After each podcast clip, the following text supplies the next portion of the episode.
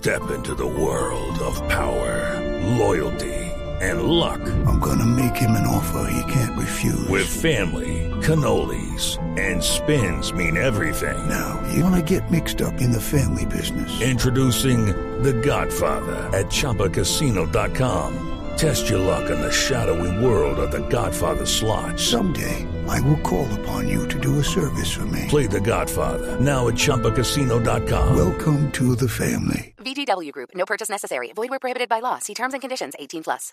Tecnología, innovación, avances, descripción, términos, aplicación, uso. Todo lo que se inventó o está por inventarse está en la nube. Aquí comienza la nube. Tecnología e innovación en el lenguaje que todos entienden. Con Juanita Kremer y Andrés Murcia. Hola, muy buenas noches, amigas y amigos de Blue Radio. Bienvenidos a esta edición de La Nube. A esta hora les saluda W Bernal. Hoy, digamos que la B la, suplencia está al frente en este programa que les lleva a ustedes la tecnología y la innovación en el lenguaje que todos entienden. Es la nube y como les decía, está la suplencia porque el señor Andrés Murcia se encuentra en este momento preparándose para recibir uno de los lanzamientos más esperados del 2019. Así que pendientes de eso porque eh, él nos va a contar próximamente a qué se fue a los Estados Unidos. Y por otro lado, Juanita Kremer, después de un fin de semana, digámoslo, bastante intenso en cuanto a consecución de noticias eh, tecnológicas eh, se refiere, debía tomarse unos minutos para meditar y para saber qué era lo importante para ustedes. Por eso, hoy estamos con nuestra espectacular productora, Lorena Maecha. Lorena, buenas noches y bienvenida. W, muy bien, contenta de acompañarlos esta noche. Así es, no nos van a estar acompañando ni Juanita, nuestra directora, ni Sí. tampoco Murcia, que están, eh, bueno, que está desde San Francisco haciendo este cubrimiento muy importante, pero aquí estaremos nosotros acompañándolos en la nube. Así que bienvenidos y en estos 30 minutos les vamos a contar mucho acerca de tecnología e innovación en el lenguaje que todos entienden. Y vamos a empezar, como siempre, con un recomendado. ¿Usted sabe cómo se llama la esposa de Bill Gates? Melinda. Melinda Gates, exactamente. Ellos dos se han dedicado a, mm, digámoslo así, a la filantropía. Se han dedicado a ver cómo invierten su fortuna en cosas que puedan ayudarle a la humanidad. Sí, así es. Incluso han hecho varias publicaciones a través de todos sus portales y todos sus blogs y han hecho bastantes, eh, digamos, han dado muchísimos argumentos acerca de la, de la importancia de la tecnología. Incluso hace poco estaban hablando sobre el declive de los libros y la importancia de empezar a utilizar más libros eh, de manera tecnológica a través de las tablets, de los celulares, para que los niños y las nuevas, digamos, generaciones puedan eh, leer más. Pues mire que mm, Melinda Gates ha puesto hace unos, eh, unas horas en eh, Instagram un video acerca de qué es lo importante o cómo es de importante mejor un celular o un teléfono inteligente en las manos de una mujer. Oiga esto. What is the most powerful phone in the world? The one in the hands of the world's poorest women. In places where women's opportunities are limited, a mobile phone can be the first step toward a new life.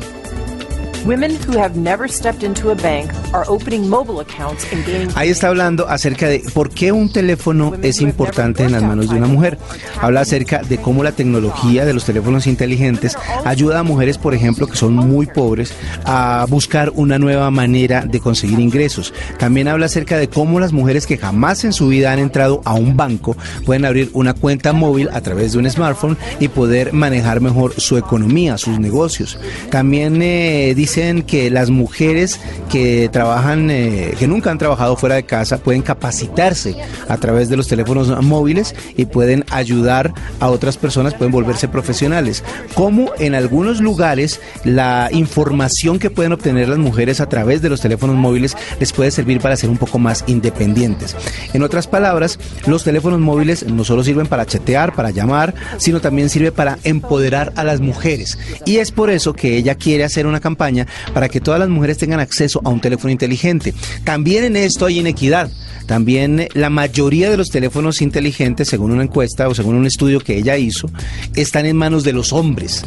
Y la mayoría del acceso a Internet desde teléfonos celulares se hace por parte de hombres.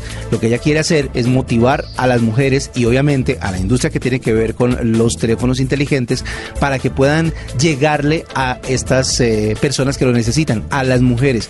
Eh, Habla acerca justamente de si hay equidad en el uso de estos aparatos, puede haber también equidad en la vida de estas personas. Así que les recomiendo mucho que busquen el video en, en Instagram. Ella se la pueden buscar como Melinda French Gates, así está en Instagram, para que vean el video y para que sepan a través de gatesletter.com cómo eh, las mujeres pueden empoderarse con el simple hecho de tener un teléfono inteligente en sus manos. Así que pues calcule su merced, como dicen por ahí, No. todo lo que se puede hacer con un teléfono con un inteligente. teléfono inteligente, sobre todo porque lo hemos dicho, la información es un poder y cómo no, sino la tecnología es ese puente para adquirir ese- ese- esa información tan importante, sobre todo para lo que usted comentaba W, y es el tema de cambiar de vida para poder empezar a acabar con esa brecha de género que lamentablemente hay en el mundo.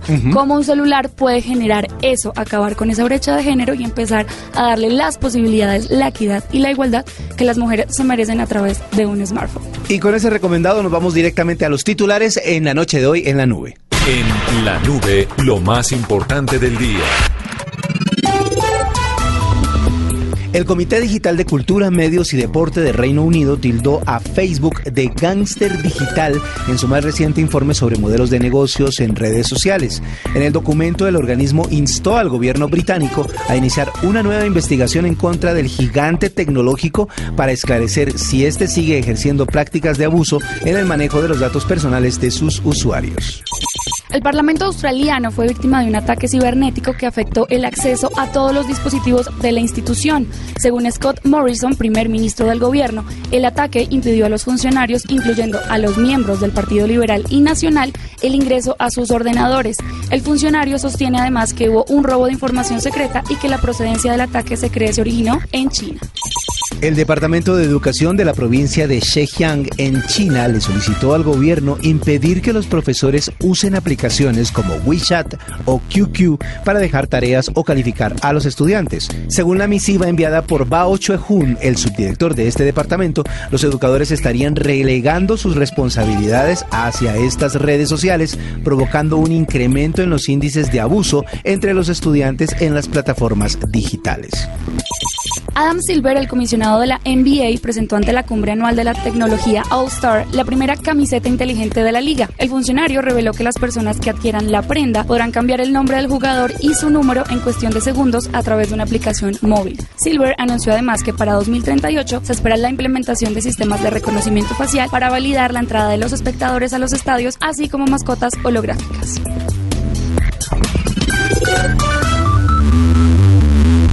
Escuchas la nube en Blue Radio.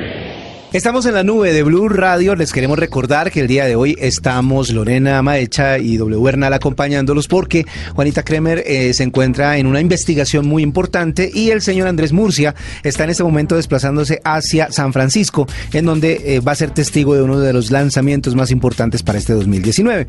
Así que vamos a continuar con nuestro programa en la noche de hoy. Lorena, usted sabe que una de las funcionalidades más importantes de los iPhones y de los dispositivos Apple es el famoso FaceTime. Sí, que además estuvo envuelto en una crítica bastante grande por una falla que encontró un niño Ajá. acerca de esta aplicación, que hubo un par de demandas y que, bueno, afortunadamente ya lanzaron la última actualización que permitió arreglar ese bug que había en esta aplicación. Pues le quiero contar que hasta ahora todavía no se ha recuperado del todo.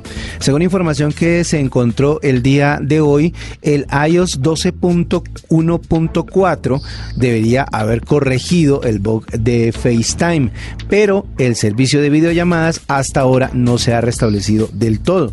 Muchos usuarios de un sitio que es de esos sitios especializados en rumores tecnológicos que se llama Mac Rumors dicen que la función de videollamadas grupales aún no está disponible y otros dicen que hay que hacer más pasos para activar las videollamadas en grupo en comparación con los pasos necesarios antes del conocimiento del bug. ¿Qué es lo que sucede con el eh, con este con esta funcionalidad con FaceTime? Que muchas veces, mejor dicho, se convirtió en alguna herramienta muy poderosa para toda la gente que trabaja con iOS, que trabaja con los dispositivos Sí. Apple.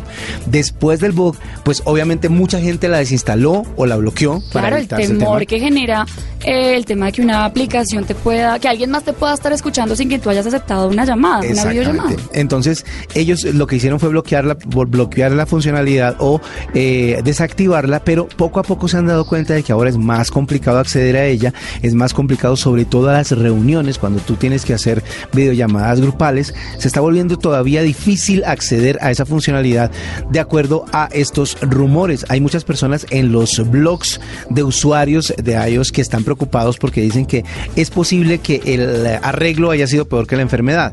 Entonces, eh, que si bien eh, antes estaban expuestos, ahora están demasiado restringidos para poder utilizar la aplicación.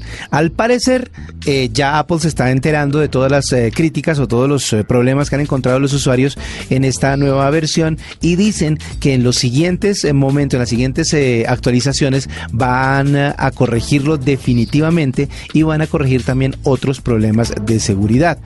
dice que los usuarios para realizar una videollamada grupal es necesario que ya exista una llamada entre dos personas.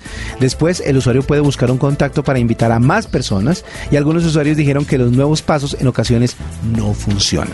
Entonces, bueno, al parecer como que están preocupados por la seguridad, eso está bien de parte de Apple, pero también es cierto que de pronto les faltan unos hervores, como dicen por ahí, para poder tener la solución al, al, punto en que los usuarios puedan seguir disfrutando del FaceTime como siempre lo habían hecho. Y que la idea es que no sea tan difícil para el usuario, que en última si la aplicación está ahí es para que uno lo pueda utilizar de una manera intuitiva y que no sea tan difícil. Exactamente.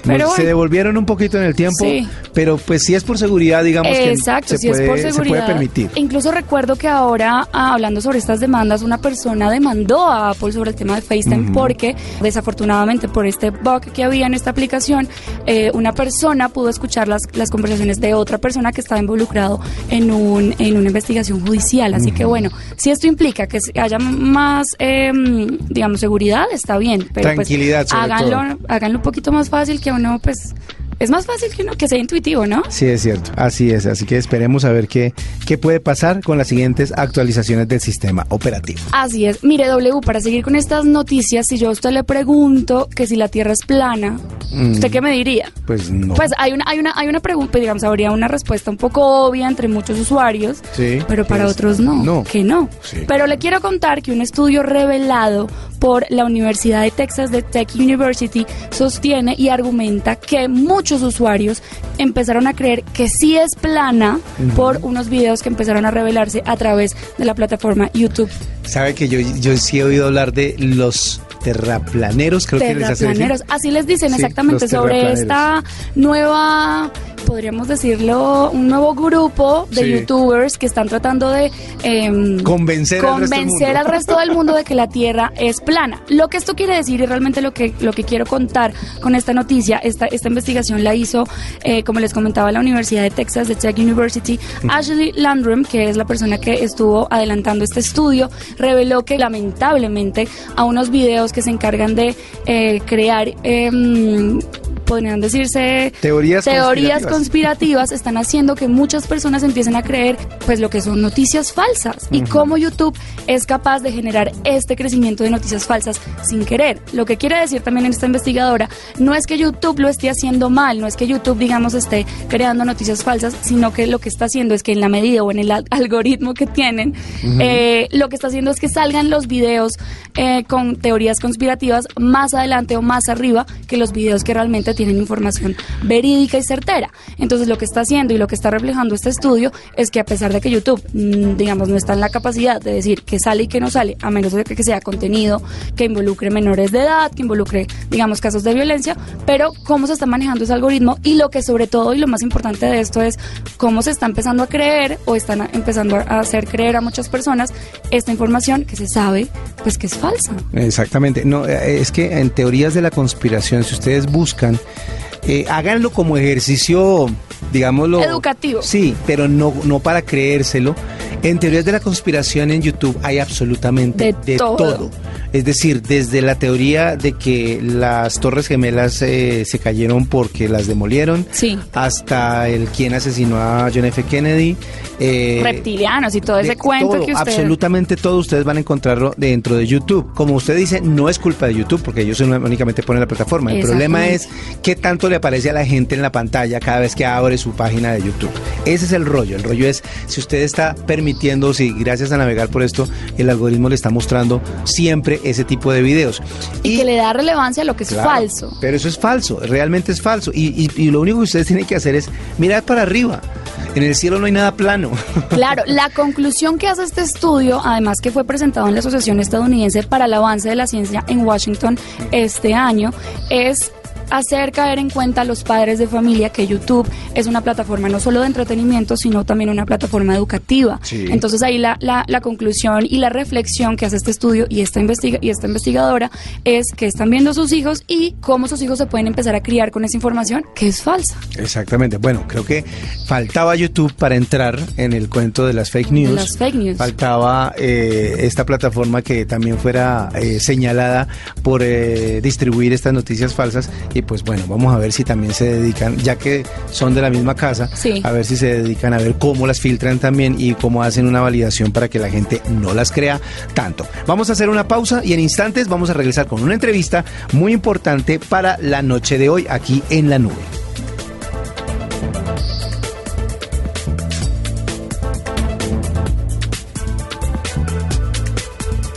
Arroba la nube blue. Arroba blue radio Síguenos en Twitter y conéctate con la información de la nube.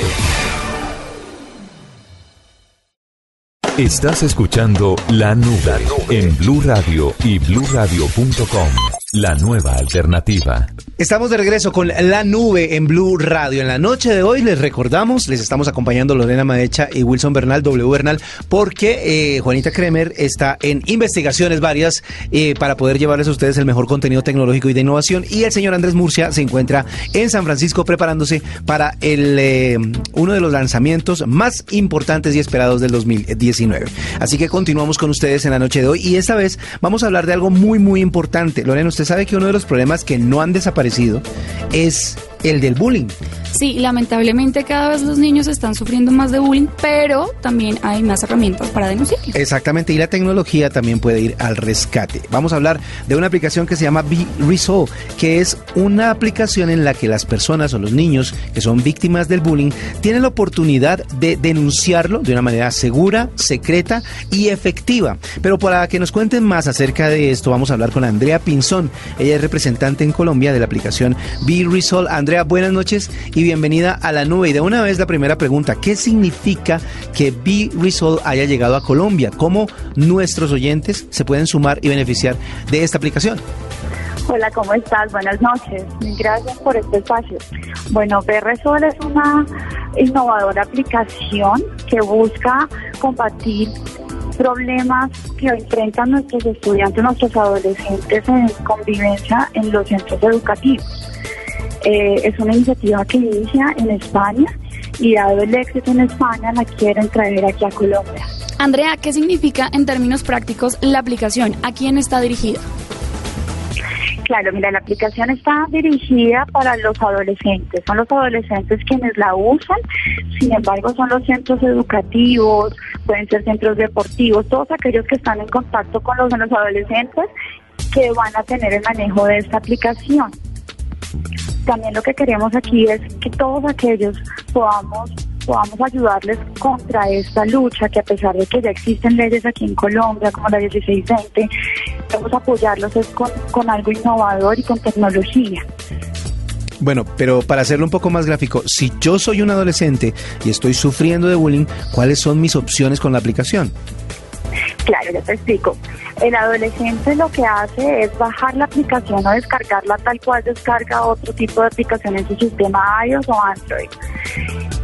Al adquirir una licencia anual, el colegio tiene acceso a un código que le da a los estudiantes que van a usar esta aplicación.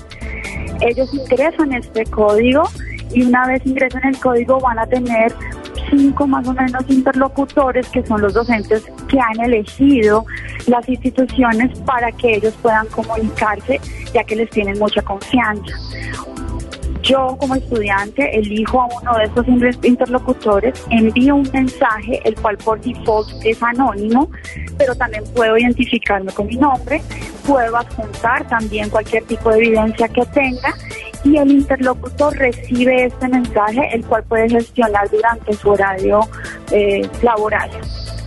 Ellos ingresan toda la información en una plataforma y esta plataforma va a brindarle a los centros estadísticas para que así puedan realizar planes de acción y no estemos de pronto pagando ciertos incendios. La idea es que no pasen estas situaciones.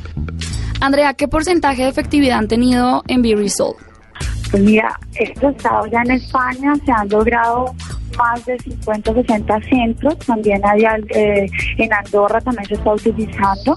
Hay institutos también que han usado la aplicación y cuyo éxito ha sido tan grande que ya se establece una relación muy cercana entre los estudiantes y, sus, y sus docentes y por ende pues muchas veces ya la aplicación no es necesaria, ¿no? Esa es nuestra meta, que algún día este tipo de aplicaciones en verdad, y suena pues un poco lógico, pero que no se realicen, porque lo que nosotros queremos es apoyar a esta lucha contra el matoneo y con cualquier tipo de situación que afecte la convivencia escolar, eh, problemas alimenticios, drogadicción, pandillas, violencia, etc. Ok, ¿y, qué resultados esperan tener en Colombia? Pues mira, en esta primera etapa estamos llegando en sí a todos los colegios. Nos encantaría también trabajar con el sector público. Eh, la idea es aquí acoger a todos los colegios que estén interesados. Aprovecho este espacio para, para hacerle una invitación a todas las instituciones, a todos aquellos centros de idiomas, eh, centros deportivos que trabajan con adolescentes, a que se acojan a nuestro a nuestro, nuestro esfuerzo también. Estoy segura que ellos también quisieran un apoyo para poder lograr una sana convivencia. Andrea, las personas que están interesadas o las instituciones que están interesadas en, comunicarse con ustedes, ¿cómo lo pueden hacer? Mira, eh, pueden ingresar a www.p-medioresol.com y pueden entrar a contacto y ahí pueden enviarnos todas sus solicitudes eh, mi nombre es Andrea Pinzón, nuevamente, y pues ya esas informaciones, esas solicitudes nos llegan a mí. Andrea, muchísimas gracias. Es Andrea Pinzón, representante en Colombia de la aplicación Be Result. Y es verdad, hay muchísimas eh, personas que de pronto sufren de esta problemática en los colegios, en las universidades. Es, es el bullying es algo tan antiguo como la educación, como convivir en un lugar de educación. Así que pues esta es una oportunidad que da la tecnología para que las eh, personas que son víctimas de bullying tengan la manera de denunciarlo y así salir de esta problemática. Muchas gracias a Andrea por la información y en un instante regresamos con la nube. Arroba la nube blue. Arroba blue radio Síguenos en Twitter y conéctate con la información de la nube. Esta es la nube de Blue Radio. Y continuamos en la noche de hoy aquí en la, nube de Blue Radio. No sobre recordarles, si ustedes no encuentran la voz de Juanita o la voz de Murcia, es porque ellos dos se encuentran en misión. Uno, preparando el lanzamiento, uno de los lanzamientos esperados de este 2019. Y Juanita, nuestra directora, está también preparando innovación y tecnología en el lenguaje que todos entienden. Así que mañana estarán de regreso con ustedes. Pero por ahora, Lorena Maecha y Wilson Bernal W. Bernal les estamos acompañando en la noche de la nube. Usted sabe que una de las eh, cosas más importantes que piensan desarrollar los grandes de la, de la tecnología por estos días es la famosa pantalla flexible. Sí, que ha dado, ha dado mucho de qué hablar. Exacto, se han diseñado eh, tablets que al cerrarse quedan del tamaño de un celular y pues la pantalla es funcional. También celulares que se traen de las épocas pasadas, como los celulares, ¿se acuerdan de esos celulares que se abrían y arriba quedaba la pantalla, abajo quedaba el teclado? Actualmente se está desarrollando también tecnología para que al abrirlo sea todo pantalla y justamente funcione. Pero resulta que la empresa china TCL, que es conocida por eh, eh, fabricar televisores baratos también, o sea, pues accesibles para la gente y teléfonos eh, como por ejemplo los Alcatel está trabajando en al menos cinco dispositivos que utilizarían pantallas flexibles que incluyen dos tabletas, dos celulares y un teléfono que es de la que me parece más interesante, un teléfono que es largo y delgado que al doblarse puede quedar en su muñeca y convertirse en un reloj.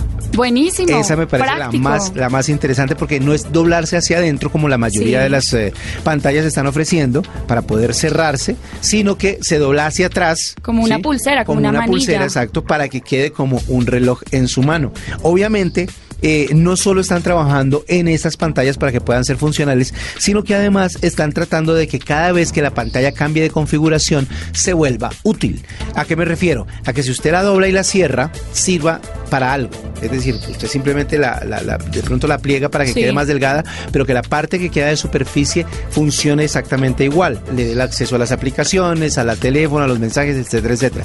Y cuando se dobla hacia atrás, como le estaba contando, para que se convierta en un reloj, también tiene la oportunidad de que la información principal quede en el área que quedaría sobre su muñeca. Es decir, no tiene que darle la vuelta a la Para mano para poder leer o para poder ver, sino que en el cuadrito que queda sobre su muñeca va a poder tener la información necesaria. Así que pues eh, esta, mm, esta pantalla o estas pantallas plegables se están desarrollando eh, con eh, esta compañía china que se llama Prepárense porque yo creo que durante este año vamos a tener buenas noticias alrededor de las, de las eh, pantallas eh, plegables. Esta se conoce, la que se dobla hacia afuera o hacia atrás, se llama Royol FlexiPie. Esos eh, teléfonos inteligentes vendrán próximamente, eh, los prototipos ya están en desarrollo y las gráficas parecen ser muy, muy interesantes para que las tengan en Prometedoras. cuenta. ¿Usted lo compraría, W? Yo sí, claro. Yo también. Tener un teléfono que uno pueda doblar y llevar en la muñeca para no cargarlo. Suena, suena bastante chévere, interesante, yo creo que muy útil. Y así te ahorras el- la compra de un, te- de un teléfono y la compra de un reloj. Lo bueno es eso, lo bueno es que eh, lo está desarrollando una compañía que está especializándose en dispositivos muy útiles de prestaciones muy altas y no tan caros.